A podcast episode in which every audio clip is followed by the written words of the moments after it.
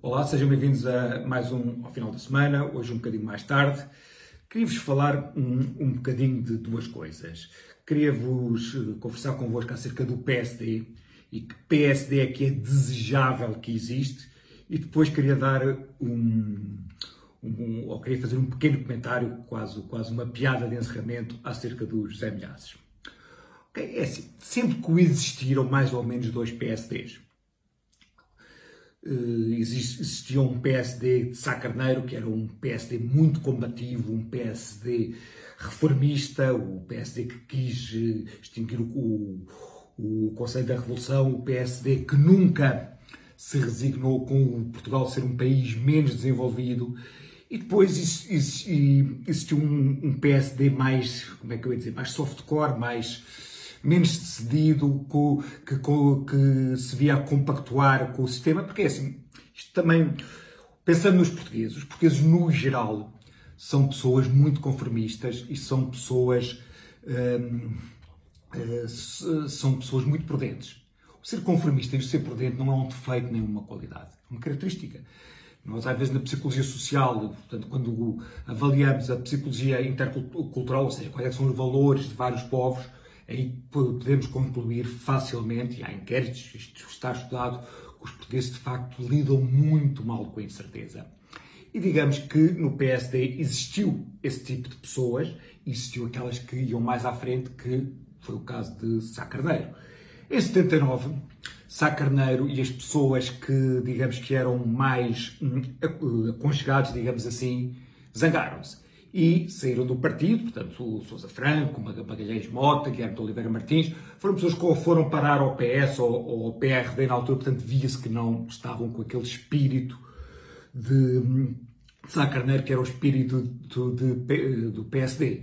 Em 85, no famoso Congresso da Figueira da Foz, também houve, digamos, essa luta. Por um lado tínhamos João Salgueiro, que estaria mais próximo daquilo que seriam as ideias do PS, e teríamos Cavaco Silva, que era mais arrojado, que estaria mais próximo do PSD de Sá Carneiro. E conforme disse, eh, Cavaco Silva ganhou e encetou um conjunto de reformas em Portugal. Então, uma coisa interessante é que o PS, no geral, teve contra essas reformas. Quer dizer, o PS não foi nada entusiasta quando Cavaco Silva pretendeu fazer as, as primeiras uh, privatizações. O PS não foi nada entusiasta quando Cavaco Silva pretendeu abrir eh, portanto, os, os, canais televisivos também a privados. O PS, no geral, desde a Fonte Luminosa, portanto, desde 75, tem sido uma, uma, uma força profundamente conservadora na sociedade portuguesa.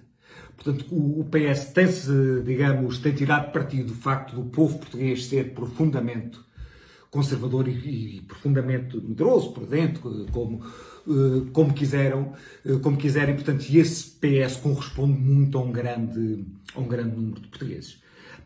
Esse grande número de portugueses são muitas vezes os portugueses que ficaram. Quando eu era miúdo, via, por exemplo, que as pessoas mais ambiciosas das aldeias não se conformavam com aquela vida, iam, iam para a França, iam, iam para a Alemanha. Houve portugueses também não se conformaram com a pequenez e foram para os descobrimentos. E digamos que existem estes dois Portugais e também, de alguma forma, também existe estes dois PSDs, um mais próximo do PS e outro mais reformista, mais ambicioso. Pois bem, eu acho que o PSD que é necessário é tudo menos um PSD mais próximo do PS.